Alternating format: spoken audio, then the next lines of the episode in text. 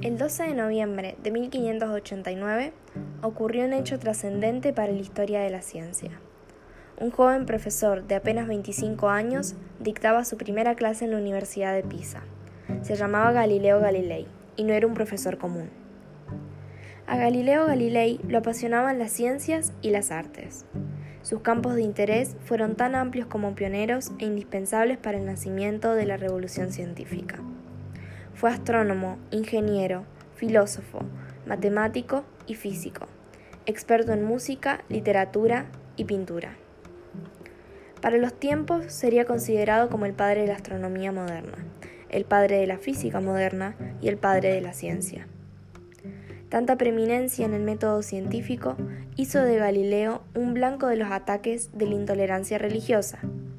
La oposición a sus ideas le atrajo denuncias en su contra, en el que lo acusaban de pretender saber más que Dios. En 1633 lo condenaron a que abjurara de todo lo investigado y le prohibieron que siguiera enseñando.